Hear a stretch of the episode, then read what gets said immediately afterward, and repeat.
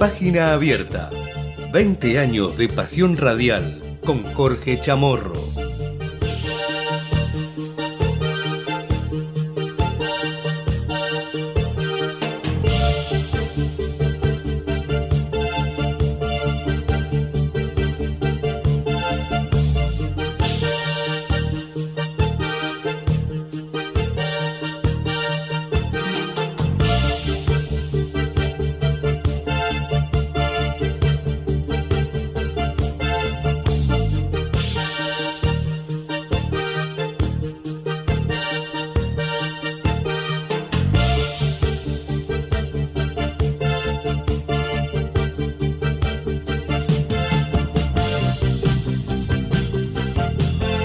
Hola, ¿qué tal? ¿Cómo les va? Bienvenidos, esto es Página Abierta y aquí estamos como siempre, como cada mediodía, de lunes a viernes te acompañamos desde las 12 y hasta las 13 con las principales noticias, con los principales títulos de la jornada, en repasando también las noticias, las eh, entrevistas más destacadas que pasan por Ecomedios, también las... Eh, las recorremos aquí en este mediodía informativo en AM 1220. El programa que conduce Jorge Chamorro, eh, que ayer estuvo con nosotros aquí en vivo con notas interesantísimas que las vamos a ir repasando. Por ejemplo, eh, el análisis político de Raúl Timmerman hablando ayer aquí en Ecomedios con Jorge Chamorro, por supuesto repasar los principales títulos de la jornada y como siempre también la página deportiva que será cerca del final, cerca de la una, en donde vamos a estar hablando, entre otras cosas, de lo que está ocurriendo en Brasil, precisamente en este, Río de Janeiro, con la llegada de cada vez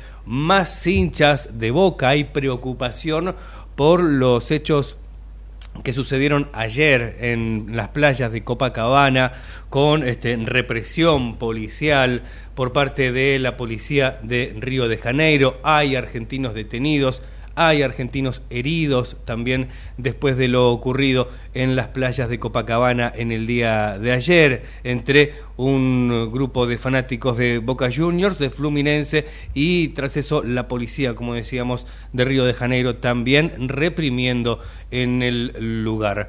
Vamos a estar hablando de lo que se viene también eh, en el partido de mañana, repasando un poco cómo se viene el partido de Boca Fluminense, Fluminense Boca, final de la Copa Libertadores en el estadio Maracaná. Hoy banderazo de Boca, dicen algunos títulos en los graf de los canales de noticias. Hace un ratito escuchábamos a un enviado de comedios desde allí, desde Brasil, diciendo que es muy probable que se suspenda dicho banderazo de Boca hoy, ¿eh? a un día de la gran final de la Copa Libertadores. Recordemos que hay cerca de 80.000 hinchas de Boca allí en Brasil sin entrada se espera que se reúna esa cantidad de hinchas eh, en, un lugar determinado con una pantalla gigante para que puedan ver desde allí la final de la Copa Libertadores. Se dice del Zambódromo, que sería ese lugar físico donde este, los hinchas de Boca sin entrada, que reiteramos son cerca de 80.000, están allí en Río de Janeiro y esperemos esperemos más allá de los resultados que no se produzca ningún hecho más de violencia. Por supuesto, vamos a estar también repasando los hechos políticos que ocurren aquí en la Argentina, con este, la justicia electoral que ratificó el triunfo de Julio Alaque en La Plata y rechazó volver a abrir las urnas. El candidato de Unión por la Patria se impuso por 606 votos sobre Garro. Los jueces Roberto Lemos Arias, Sergio Torres y Alejo Ramos Padilla definieron que, pese al recuento de estas 79 urnas, no se modificó el resultado respecto a lo que también compartíamos hace un ratito en el informativo de la radio, Cristina Fernández de Kirchner reclamó a la justicia que dicte su sobrecimiento en las causas Otesur y Memorándum. La defensa de la vicepresidenta reclamó a la Corte Suprema que dicte su sobreseimiento en esas dos causas, que revoque los fallos que dispusieron ir a juicio oral en ambas investigaciones, en dos recursos de queja presentados ante el máximo tribunal del país los abogados Carlos Beraldi y Ari Lernovoy pidieron dejar sin efecto los fallos al respecto firmados por la Sala Primera de la Cámara Federal de Casación, según eh, escritos a los que tuvo acceso la, la agencia de noticias TELAM. Otra de las noticias tiene que ver con eh, las tareas de asistencia que se están llevando a cabo en el interior del país, precisamente en Entre Ríos, porque por la crecida del río Uruguay hay más de 520 familias que han sido evacuadas, ¿eh? más de 520 familias evacuadas de sus viviendas de distintas ciudades ubicadas en la costa del río Uruguay, en Entre Ríos, por la crecida de, este curso y otros ríos también de la zona y continúan los trabajos de monitoreo y asistencia, por supuesto, del personal del ejército argentino, de bomberos y distintos comités operativos de emergencia. La ciudad de Concordia es el en el este entrerriano es una de las más afectadas, con más de 400 familias que han sido evacuadas, lugares de la costanera y varias calles completamente cubiertas de agua, clubes de barrio y comercios que han sido cerrados también a causa de esta este, crecida, decíamos, del río Uruguay. La municipalidad, por su parte, continúa las recorridas en las zonas de riesgo y barrios afectados, mientras que la Comisión Técnica Mixta de Salto Grande indicó que el río no superará los 13,90 metros los próximos días, ya que el caudal eh, evacuado por la represa variará entre 23.000 y 24.500 metros cúbicos por segundo. Esto es lo que dicen desde la Municipalidad de Concordia en Entre Ríos. 14 minutos pasan de las 12 del mediodía. Volviendo al tema fútbol, hay una reunión eh, urgente de la Conmebol con la policía de Río de Janeiro para tratar de frenar la violencia, algo que te comentábamos hace un ratito. Esto es por los incidentes y por la represión que se registró ayer en las playas de Copacabana. Y el objetivo es reforzar el operativo de seguridad tras este, los choques entre hinchas de Fluminense y Boca y lo que decíamos, la posterior represión policial a los simpatizantes argentinos allí en, Río de Janeiro. Así que dirigentes de la Conmebol se van a reunir hoy viernes con los máximos organismos de seguridad de Río de Janeiro para reforzar los operativos de seguridad con miras a la final de la Copa Libertadores que animarán mañana sábado Boca Juniors y Fluminense en el mítico Estadio Maracaná. Vamos a compartir a esta hora del mediodía 12 y 15 en todo el país con 16 grados 6 décimas la actual temperatura en Buenos Aires. Se espera para hoy tiempo ventoso, ya, ya no se prevén lluvias ni precipitaciones para el resto del día, lo que sí, como decíamos, mucho viento y cielo parcialmente nublado. Recién estará despejándose eh, en el día de mañana. En la madrugada de mañana sábado tendremos cielo despejado durante prácticamente toda la jornada con una máxima de 22 grados y similares eh, condiciones climáticas también se esperan para el día domingo. Ahora, momento de hacer una pausa, escuchamos un poquito de música y a la vuelta nos metemos con todo el análisis político de Raúl Timerman aquí en Página Abierta por Ecomedios.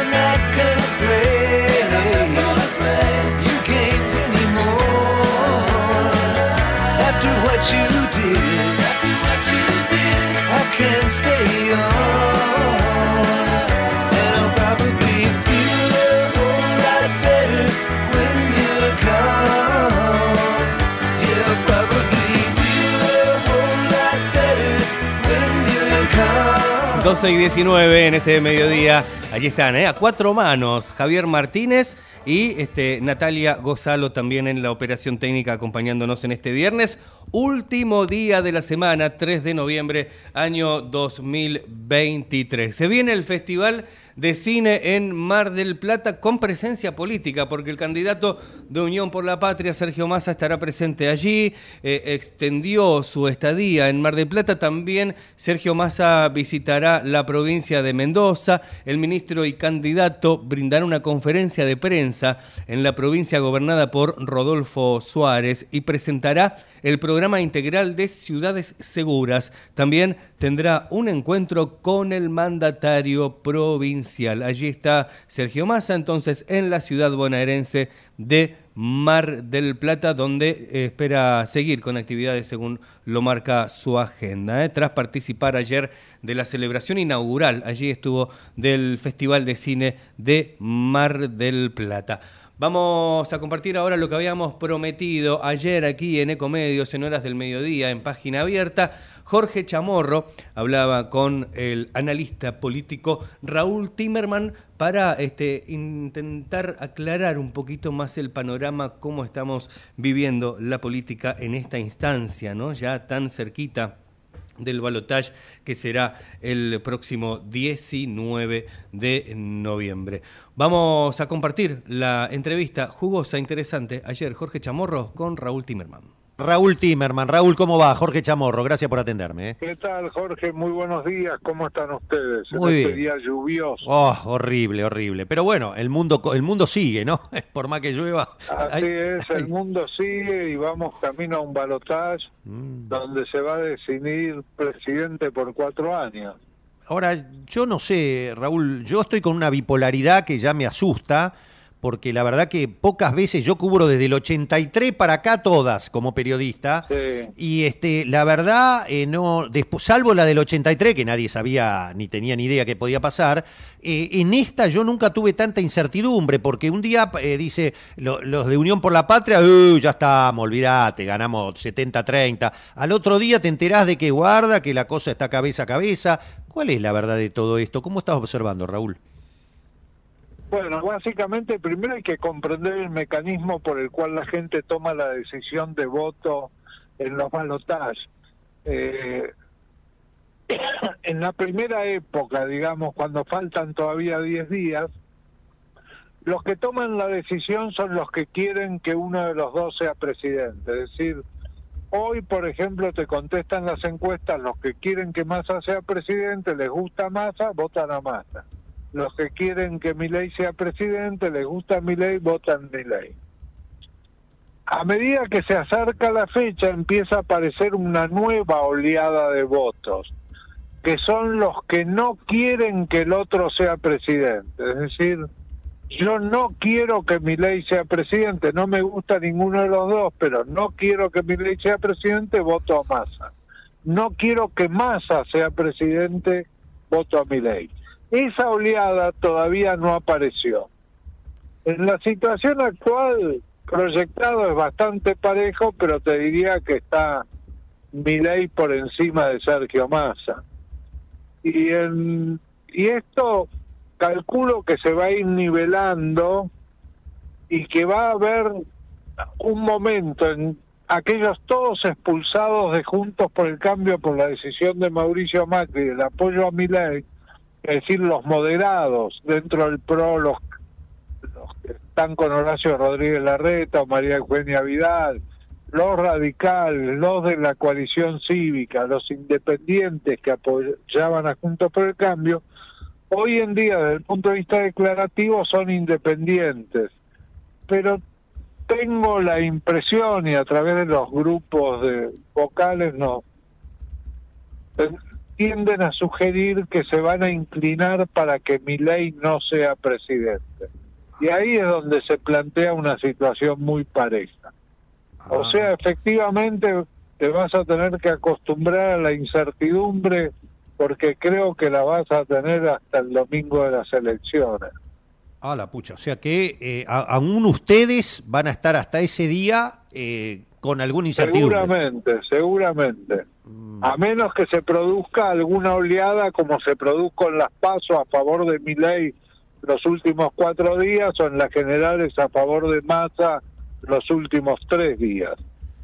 Ah, qué interesante. ¿E-, ¿Eso lo están viendo incluso en los focus group ya que trabajan tanto ustedes? Eh, totalmente, totalmente. Sí, la gente Los que votan a mi ley no votan tanto por los argumentos de mi ley, votan para que cambie el gobierno. Correcto, correcto. Ese es el, el driver, el, el motivo fundamental del voto a mi ley es para que cambie el gobierno. ¿Y cómo rompes con eso? ¿Massa lo está haciendo bien? Porque vos me tiraste la otra vez. está haciendo una buena campaña a favor de Massa, digamos. Quizás le falta la diferenciación con el gobierno, es decir, quizás tiene que, siendo ministro de Economía de este gobierno, tiene que ofrecer un cambio.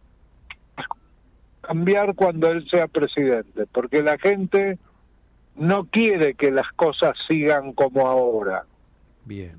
Bastante razonable, por otro lado, obviamente. porque no la está pasando bien. Pero bueno, después están las, las, estructuras de personalidad, de temperamento de Massa y Milei. Massa cumple más con el physique du rol, uno ve un presidente en Massa. En Milei cuesta más verlo digamos, pero al electorado aparentemente hay un sector del electorado que eso mucho no le importa. Sí, clarito, clarito. El otro día hablaba con una amiga de mi hija que tiene 20 años, el chico hace rapi y cuando le digo, ¿viste lo de los planes sociales, de lo, de la obra social, el seguro? Y me dice, eh, bueno, hay que verlo eso, el seguro puede ser, pero en lo demás yo no quiero que se me meta la mano el Estado. Dije, ah, la pucha que me meta la mano el Estado. el, típico, pero un segundo voy a pagar el taxi, dame 300. El típico votante de mi ley es el pibe rapi. Es típico. Menor de 29 años, trabajo informal, digamos, clase media baja, eh, es el típico votante de mi ley. Eh, eh, eh, una más y te, libero, Raúl. ¿A ese se llega? ¿Está llegando la, la campaña de masa o ese es difícil cambiarlo? No, no, la campaña de masa es una campaña impecable desde el punto de vista de votar a masa. El tema es las posibilidades de un candidato a presidente que es el ministro de Economía de este gobierno, digamos va a ser más difícil a Massa poder ganar la elección que a Milei perderla. Ah, claro. Tiene, tiene algunas características de personalidad disruptiva que le juegan muy en contra. La gente pensá que la, este, que es un buen momento del gobierno desde el punto de vista de, de evaluación de gestión, está en 25% de aprobación pero hace tres meses estaba en 20. O sea, está, es un gobierno, la gente pide que cambie el gobierno. Bien, la última, sí. Massa tiene que demostrar que él es un cambio de gobierno. Perfecto. La última, eh, ¿qué esperás la, la, el debate presidencial? ¿Ahí puede haber alguna, algún cambio para todos los que están confundidos? ¿Algo puede servir o no? Sí, pensá que el debate presidencial, el último debate, tuvo eh, cerca del 10% del electorado de audiencia, entre 3 millones y 3 millones y medio, muy importante. Este lo puede llegar a superar al ser un debate entre dos exclusivamente. Y sí, creo que digamos, mover un, un, millón de votos para un lado o para el otro va a ser lo que va a definir la elección. Perfecto. Bueno, este Raúl, muchas gracias por atendernos en medio de tanto trabajo, así que capaz que te llamamos unos días antes a ver si podemos tener alguna eh, seguir el hilo de todo lo que nos decís. más. Eh. Bueno, esperemos que así sea. Por ahora, incertidumbre. Esa es la palabra, tal cual. Raúl, un abrazo como siempre, eh, gracias. Eh. Muchas gracias, Jorge. Éxito. Gracias, Raúl, gracias. Escuchábamos ahí a Raúl, Raúl Timerman, analista político, en página abierta ayer hablando con Jorge Chamorro. Doce y media del mediodía, momento de hacer la breve pausa, pero no te muevas de ahí, ya volvemos con más página abierta.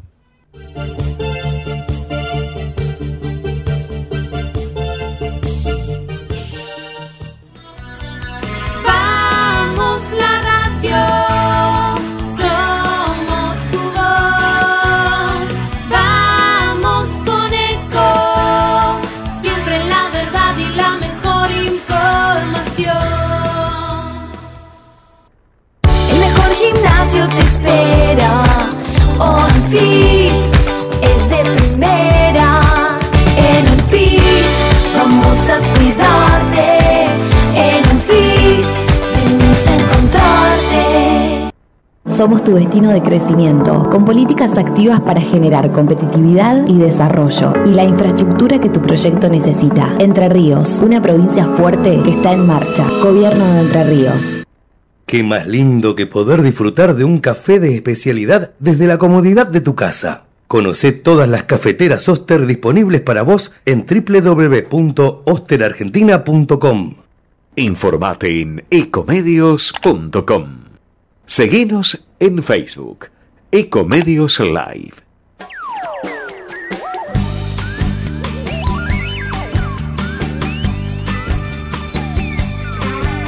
Ahora que parece que para siempre no dura tanto, que nunca, que toda la vida de repente es un rato, digo. Ahora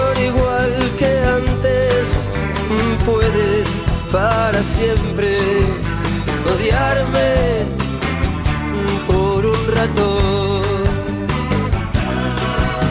No puedes para toda la vida olvidar que también hubo alegrías, pero si prefieres quedarte con años que olvidaste,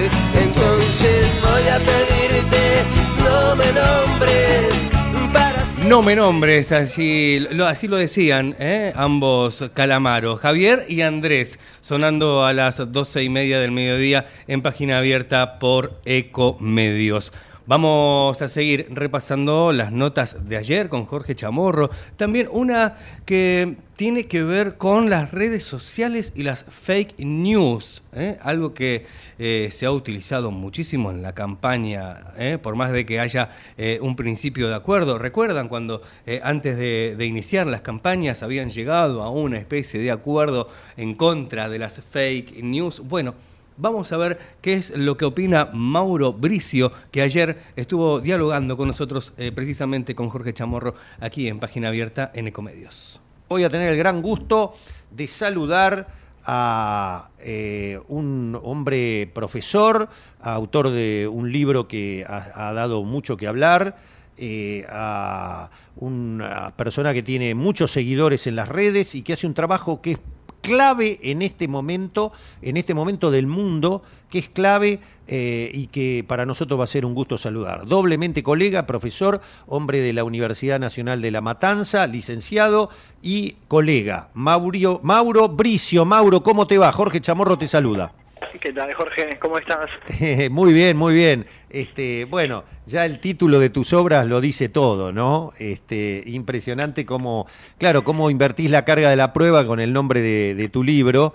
Este, eh, ¿lo podés recordar, por favor? A la, le podés Sí, decir a la gente.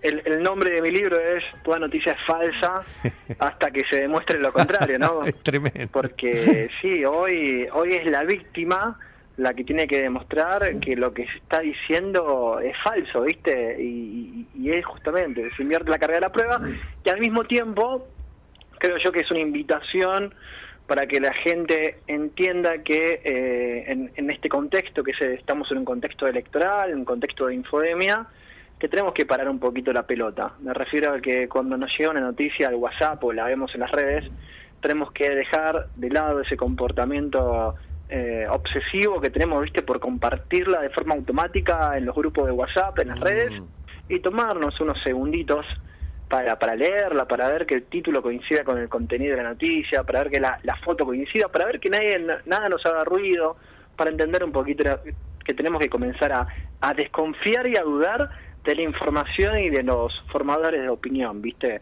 Eh, digo, y- y- y está bueno que se desarrolle el hábito de la duda, que, desconfíen de lo que yo le estoy diciendo, lo que vos les decís, lo que le dicen todos, porque si no, ¿viste? Es volver, creo yo, a una etapa muy pasiva de las audiencias, donde la, donde la, audiencia tiene que, reproducir exactamente lo que escucha. Entonces, es, es, es interesante y es importante que comiencen a desarrollar el hábito de la investigación y de la duda. Qué interesante lo que decís, pero vos es que están así.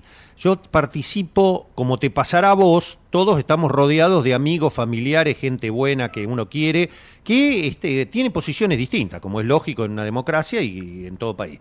Y yo estoy en, en dos grupos de fuertemente antiperonistas, antikerneristas rabiosos, y te juro, me llegan cosas, y eh, uno de los debates que tengo con, con uno de los que me, me envía todo, le digo, pero Ricardo, si vos me mandás todo lo que te mandan así sin chequear, vos también lo estás avalando. Dice, no, yo lo mando para que nos divertamos y compartir. Y le digo, bueno, pero se está. eh, y es justamente lo que vos estás diciendo, porque llegan cada cosa, e incluso te llegan como de Argentina, te habrá pasado que sos un estudioso del tema.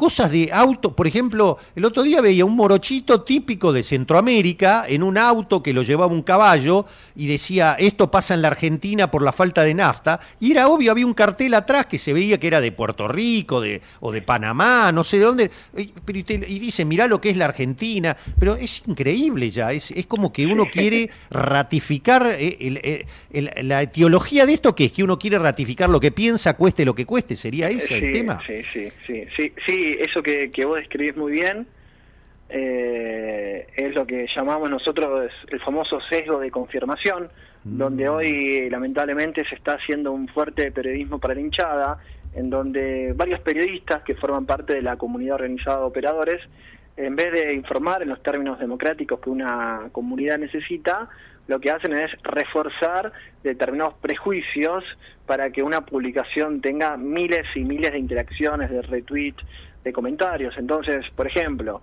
yo si tengo, eh, yo sí sé que mi audiencia tiene un fuerte rechazo y hacia, por ejemplo, políticas inclusivas o, o- o quiere llevar adelante, por ejemplo, la, la pena de muerte hacia ciertos sectores que, que roban o simplemente por ser morochos, entonces yo te voy a compartir una publicación donde la vi hace poquito, eh, que era una publicación de Panamá, donde una mujer decía, mi hijo salió a, sol- lo mataron por salir a robar. Claro, la publicación era de Panamá, pero, pero automáticamente salieron todos a contestar, de sí, sí, claro, está, está muy bien, como si fuera una, Claro. una, una problemática local argentina, ¿viste? Claro, Pero- claro. O ahora el domingo con el tema de, de las elecciones, compartieron un video donde se ve que están en, no sé si es un escrutinio o un salón donde están todas las, las urnas del correo Sí. y, la, y la gente la está rompiendo, la está abriendo, ¿viste? Claro, pero era de Colombia. Y aparte, y aparte va. vos ves el sello de Colombia. Entonces, Qué sí, qué hoy lo que se busca es justamente reforzar el prejuicio, y esto lo plantea muy bien Byung Chul Han, que es este filósofo Sí, coreano sí. que Infodemia. Infodemia. Exactamente, en el libro Infodemia, él habla de lo que es el culto del yo, donde ya las personas no, no, no, no requieren o no buscan información nueva. Lo que quieren y lo que buscan es buscar información que refuerce su representación del mundo y lo que ellos piensan. Para decirle al mundo, viste, che, al final yo tenía razón, Claro. es como yo decía. Entonces te van a compartir una información, no que sea real o falsa, sino que simplemente refuerce sus prejuicios en cuanto a que eh, hay que matar a los negros, en cuanto a que los pobres son todos vagos, en cuanto a que las mujeres se embarazan para cobrar la asignación. Digo, son dos prejuicios que están flotando y lo que hace la fake news es tomarlo para reforzarlo. Pero vos sabés que, bueno, es, es tal, tal perfecto lo que estás explicando, pero en el día a día a mí me pasa con amigos muy inteligentes, ¿eh? muy inteligentes, que son, eh, bueno, estas características, lamentablemente, tiene, son grandes personas, uno, es muy compleja la mente humana, ¿no? Son tipos honestos, laburadores, todo, por eso no, eh, no hay que estigmatizar de nuestro lado tampoco, pero me pasa esto, eh, tal cosa, entonces yo, como periodista, le refuto con datos. No creo nada. pero ¿cómo? Mirá esto así, mentira. No, no sé, llega un momento que vos decís, pero, pero no, eh, amigo, no tengo manera, es, la- es, es la, para vos es una Biblia, lo que vos pensás, y, y exacto, es así. ¿Cómo rompés Bien. con eso, Mauro? No, mira, eso es quien lo describe muy bien. Sí. El Papa Francisco en Encíclica Fratelli Tutti. Él lo que plantea, viste, porque el Papa está hace mucho que viene batallando también con las fake news, con los discursos de odio, viste. Y él lo que lo que dice es que este, fanatismo por no recibir información nueva o, o que pueda contradecir lo que uno piense es lo que está llevando al fin y al cabo a la destrucción de la democracia, porque él lo que plantea es que para que exista una democracia uno tiene que poder realizar acuerdos, poder realizar consensos. Entonces, cuando se rompen esos acuerdos, porque vos ya tenés una persona que no le interesa escuchar lo que vos le vas a decir, porque ya cada persona que tiene tiene su verdad. Claro, Entonces, claro. si no nos escuchamos los unos con los otros, ¿cómo vamos a poder establecer los consensos? De hecho, digo, la, yo creo que la herramienta política más importante que tenemos es la actitud de escucharnos. ¿sí? Por eso digo, está esa famosa frase que si tenemos dos orejas y una boca es porque es más importante escuchar que hablar. Entonces, la fake news lo que hace es anular la capacidad de escucha y detrás de eso lo que se esconde es la destrucción de los acuerdos que se necesitan para vivir los términos de una comunidad organizada. Bueno, eso es lo que buscan las fake news y, lo, aquellos que la difunden, romper y erosionar la democracia. Qué, qué impresionante. Bueno, pero eh, ¿cómo, ¿en qué medida coadyuva este, esta perversidad de parte de los grandes medios hegemónicos, algo que vos venís estudiando hace mucho en la Argentina? Eh, mirá, hay, hay varios grupos que, que se dedican a, a difundir mentiras de forma intencional, porque acá es una, es una diferencia que tenemos que hacer. Una cosa es el concepto de false news o noticia falsa, que es cuando uno se come la curva, ¿viste? Y, retuitea o comparte una noticia que después uno se entera que es falsa. Entonces, ¿qué haces? La eliminás, pedís disculpas, pero vos no tenías la intencionalidad de compartir algo que iba a hacer daño. Vos creías que era verdadero. Eso es el concepto de false. Distinto es el concepto de fake news, que un- una fake news es una noticia falsa que está siendo financiada por grupos de poder y que tiene la intencionalidad de hacer daño. ¿Qué significa? Que vos periodista sos un mala leche que te comparten algo que es falso, sabés que es falso, pero aún así lo publicás, porque tenés la intencionalidad de dañar a, las personas o a los dirigentes políticos. Bueno, hay determinadas eh, grandes corporaciones mediáticas en nuestro país que buscan hacer eso, que lo hacen constantemente, sistemáticamente, pero porque creo yo que ellos saben que que no existe en, en la Argentina aún un tipo de sanción o pena para la difusión intencional de noticias falsas. Y el gran problema acá está que eh, le hicieron creer a esos periodistas que forman parte de una comunidad organizada de operadores que pueden andar por la vida diciendo lo que se les cante el ojete Sí, tal cual. eh, sin entender que eso vulnera los derechos de las personas. Y eso es como, pre- como creer, ¿viste? Porque acá la gente confunde libertad de expresión con libertinaje, creyendo que este derecho es un derecho absoluto. Y, y eso es como creer, por ejemplo, que la libre circulación a vos te daría la- el derecho y la posibilidad, no sé, de cruzar los semáforos en, ra- en rojo, estacionar en doble fila, exceder los límites de velocidad. Y vos sabes perfectamente que si vas con tu auto y cruzas en rojo, te lleva una multa. ¿Sí? Bueno, acá en Argentina eso es lo que tendría que comenzar a pasar para esta comunidad organizada de operadores que miente intencionalmente. Sí, vos tenés un proyecto ahí de ley anti-fake news, pero que este, verdaderamente, eh, sin ponernos en es- este espíritu corporativo como hacemos los periodistas, uno tiene que reconocer de que, eh, por ejemplo, con un operador de estos que ya sabemos, que lo hace por, eh, por forma venal y este, porque está operando, aunque se queme a lo bonzo, el tipo cumple como sea, eh, vos y yo eso lo conocemos bien, por más que sepa que después no puede salir a la calle, le importa un bledo porque va a recibir millones y se garantiza una jubilación a los, a los 50 años.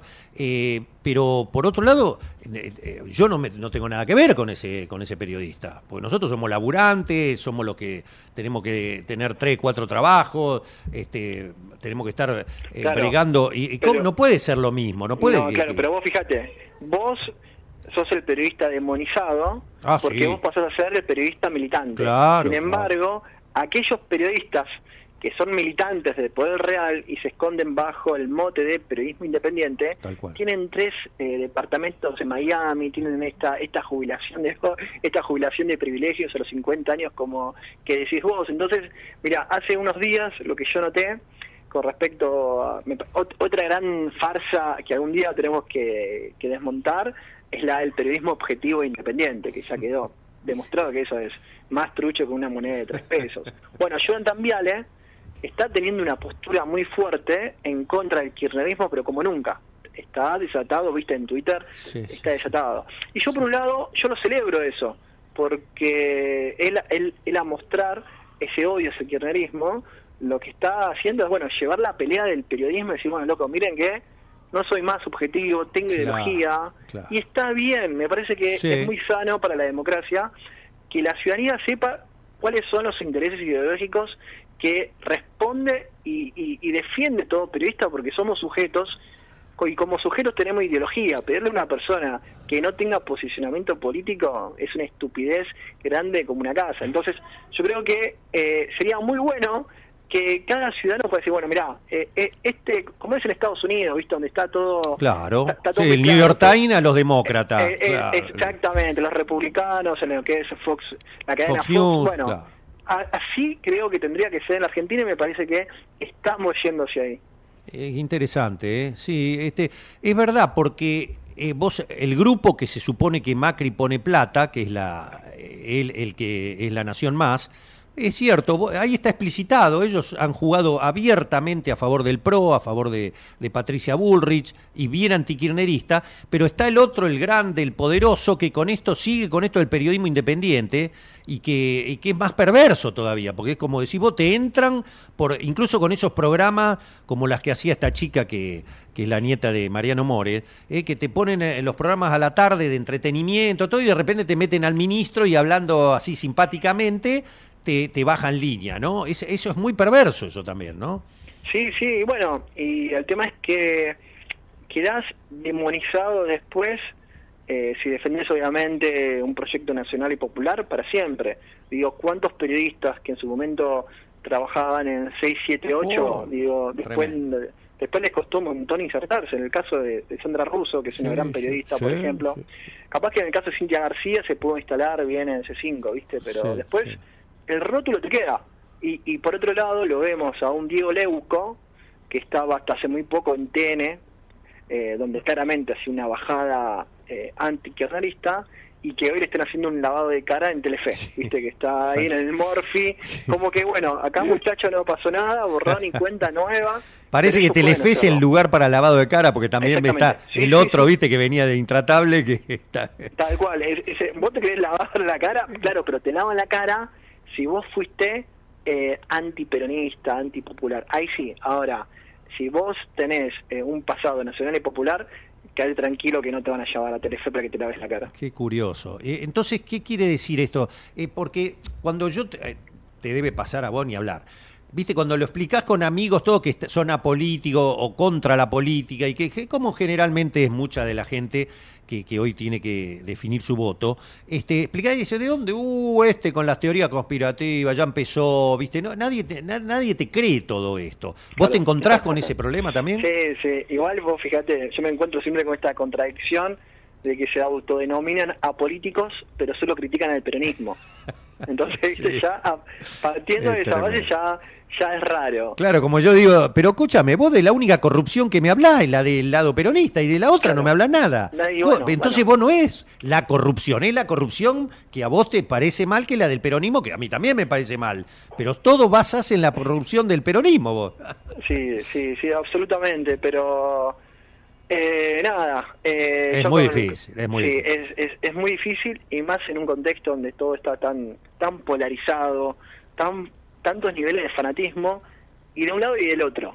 Porque, claro. viste, a veces uno dice, bueno, che, loco, pero pará un poco que también, digo, hay los niveles de pobreza y de inflación son Claro, alarmantes claro. y uno tiene que discutirlo y tiene que decirlo porque si no... Bueno, pero nosotros, viste, eh, critica, ¿viste? nosotros lo decimos, el gobierno de Alberto Fernández le, le- le dimos para que tenga. Este, o sea, tenemos una posición, o sea, yo creo en un proyecto nacional y popular y, desde dentro de mi especialidad un modelo de desarrollo inclusivo y sustentable. Todo gobierno que se acerque a eso va a tener mi apoyo, el que está en contra va a tener en contra. Esa es mi vértice. Eh, eh, pero claro, lo que pasa es que eso choca contra los grupos de poder que son los que manejan este país hace 200 años y que tienen los medios comprados y que tienen la justicia y que tienen el dólar y que manejan todo, ¿no, Mauro? Sí, absolutamente. Es eso y son esos mismos grupos de poder los que, por medio de mentiras, buscaron instalar en los últimos dos meses un clima y un contexto para hacerle creer a la gente que estábamos volviendo al 2001 o al año 89, ¿viste? Porque estos mismos sectores son los que necesitan que se rompa todo, que se destruya la economía, para que para que para que se pueda dolarizar. Eh, fueron los mismos que hace dos o tres meses decían que había saqueos por todo el país. son los mismos que hace dos o tres semanas estaban impulsando una fuerte corrida cambiaria, digo, porque eh, yo siempre digo lo mismo, el, el, dólar sube, el precio de los productos sube, el dólar baja y el precio de los productos no baja, ¿viste? Entonces acá tenemos un fuerte mercado que está robando, pero que responde a estos, estos grupos corporativos, estos grupos reales. Entonces son esos mismos grupos los los que nos quieren llevar a, a, un escenario apocalíptico donde nos quieren hacer creer que estamos peor que en el año 2001. Y vos cuando vas a, a los datos, porque los datos matan fake news, vos ves, por ejemplo, que si hoy, hoy bien hoy tenemos una pobreza cercana al 40%, claro, en el 2001 la pobreza era del 70%. ¿Entendés? Entonces, ¿de, qué me hablas? Yo en el 2001, eh, yo tenía a mi papá que, que, que, era docente, le pagaban con patacones, y me acuerdo que yo iba al chino y me lo quería cobrar menos, me acuerdo que no, no había gente en los bares, en los restaurantes, en los cines, en los teatros, y yo digo, yo ando acá, yo soy de La Matanza, y, y vos los fines de semana que, que están explotados, tenés que hacer colas, digo, en los restaurantes, en las panaderías. Entonces...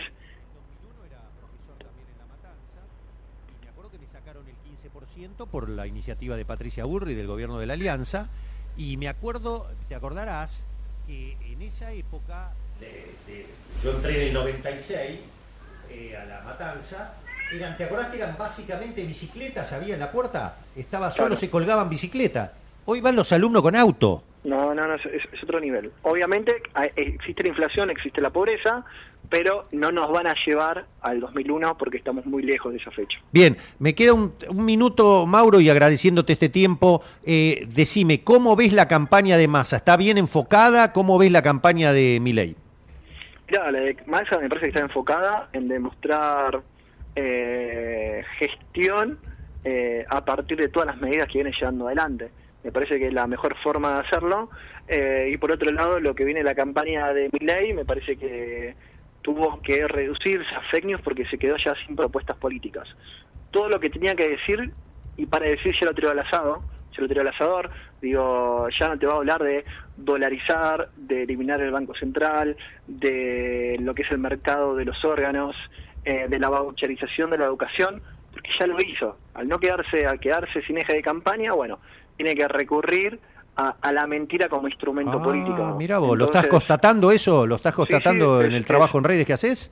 Es así, entonces, ah, es, si yo hago, si tengo que hacer un cuadro de doble entrada, veo por un lado un candidato que, que está haciendo mucho, que está demostrando gestión con trabajo, y por otro lado otro candidato que al quedarse sin eje de campaña tiene que recurrir a la mentira.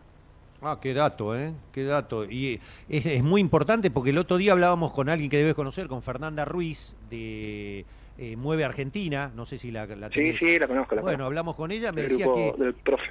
De, claro, del profe Romero. Y me decía que una view...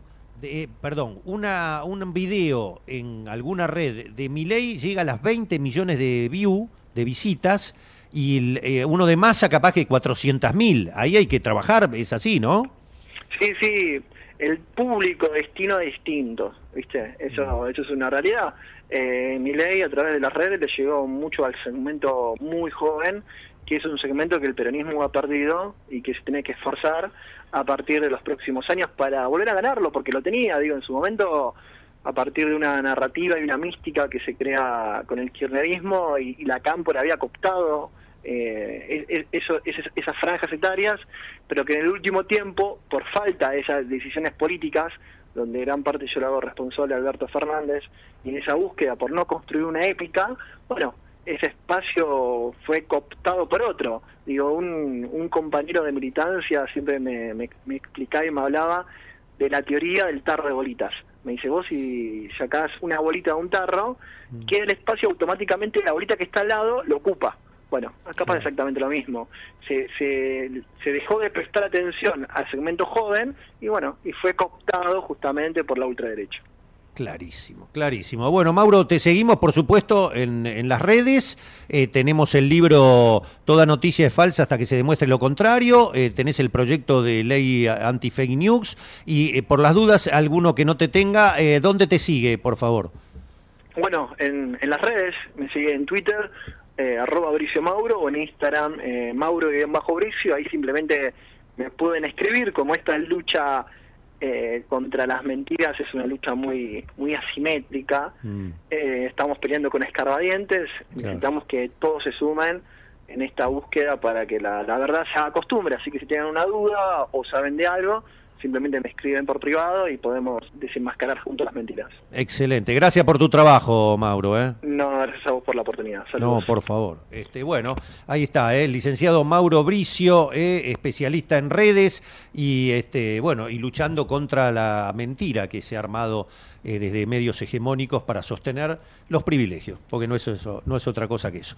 Bien, ahí escuchábamos la voz de Jorge Chamorro en el día de ayer hablando con Mauro Bricio, especialista en redes y fake news, ayer hablando aquí en Página Abierta por Ecomedios. Estamos en AM 1220, nos seguís también a través de nuestro sitio web www.ecomedios.com, en todas las redes sociales también estamos y en nuestro canal de YouTube podés ver y escuchar el programa en cualquier momento del día. Cinco minutos faltan para la hora 13 y ahora sí abrimos la página deportiva como habitualmente lo hacemos al finalizar el programa. En estos momentos, ahora, reunión urgente de la Conmebol con la policía de Río de Janeiro para tratar de frenar la violencia o cualquier incidente que se pueda llegar a dar. Dirigentes de la Conmebol se reúnen en estos momentos con los máximos organismos de seguridad de este, Río de Janeiro para reforzar el operativo de seguridad con miras a la final de la Copa Libertadores que animarán mañana sábado Boca Juniors y Fluminense en el Estadio Maracaná. En ese sentido, una fuente de la comisión directiva de Boca adelantó que están muy preocupados por los hechos de violencia registrados en la previa del partido que esperan la situación se calme luego de esa reunión, de esta reunión que están manteniendo ahora entre Conmebol, distintos, este, distintos dirigentes también del fútbol de tanto del equipo brasileño como del argentino y también la policía de Río de Janeiro para este, contener una este, probable violencia que se pueda llegar a dar tras el partido y en la previa, por supuesto, de este partido que se va a este, disputar, como decíamos, mañana sábado en la final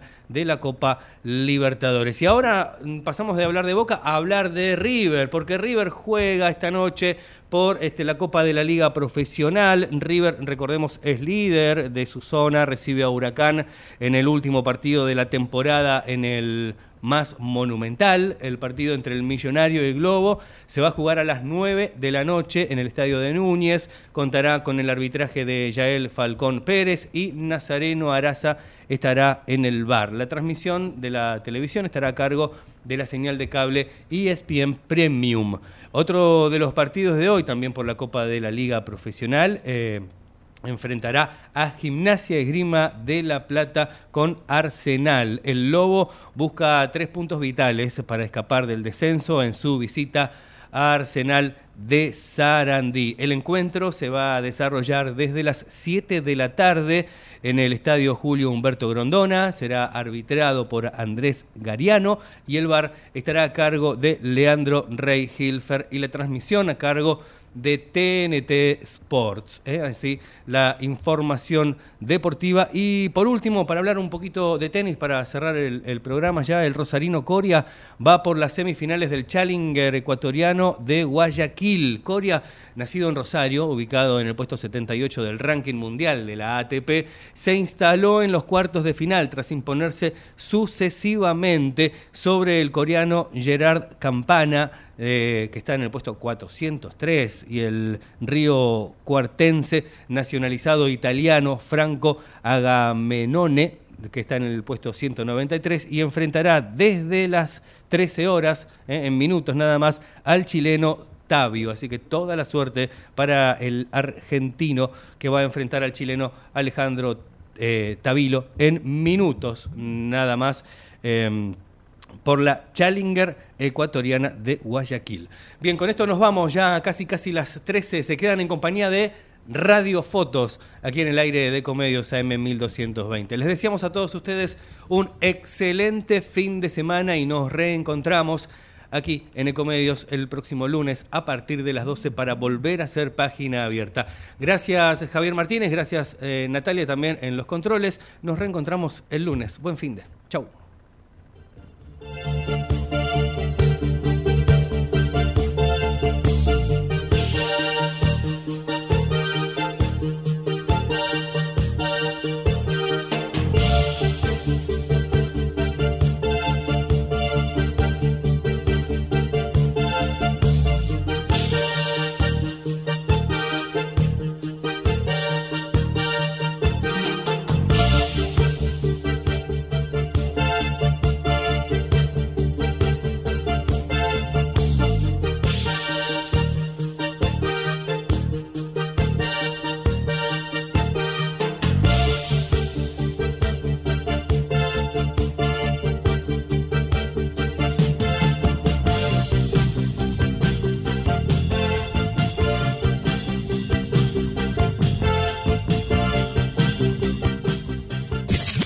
Buenos Aires, transmite LRI 224, AM 1220, Ecomedios